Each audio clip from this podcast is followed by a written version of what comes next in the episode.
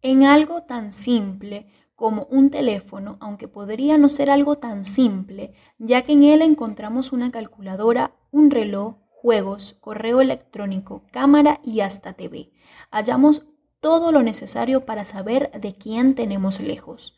Sabemos lo que sucede alrededor de nosotros.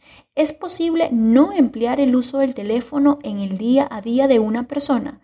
Es tu decisión que la posmodernidad no te imponga cómo ver el mundo y cómo ser parte de él.